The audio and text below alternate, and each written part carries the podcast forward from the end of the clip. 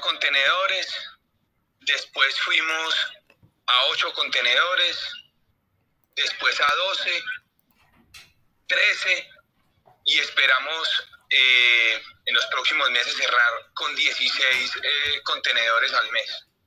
Con 16 contenedores al mes. Estos contenedores, ¿cuál es la capacidad que tienen? ¿De cuántas cajas, por ejemplo? Entre, son eh, aproximadamente, son 1.200 cajas, 23 toneladas, entre 22 y 23 toneladas. Ok, y actualmente cuántos contenedores están haciendo? Cuatro me dijiste, ¿cierto? Estamos haciendo cuatro a la semana. Ah, cuatro a la semana.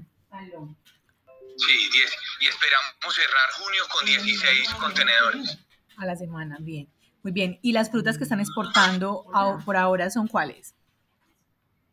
Estamos exportando naranja y limón Tahití. Y esperamos en el mes de julio tener la certificación Global Gap para poder iniciar la segunda línea de producción que es de aguacate Hass. Bueno, y Camilo, ¿cómo les ha afectado el tema de la inflación y logística? Porque también pues el tema de logístico también ha estado afectado con la situación actual. ¿Se han visto afectados desde que iniciaron la planta?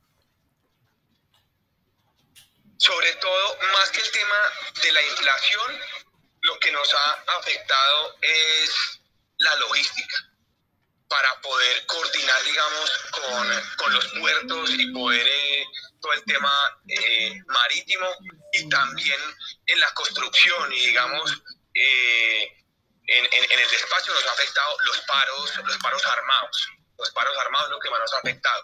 La inflación, digamos que la hemos contrarrestado con un buen trabajo comercial eh, internacional eh, y también nos ha ayudado, digamos, el, el, la tasa representativa de, de mercado.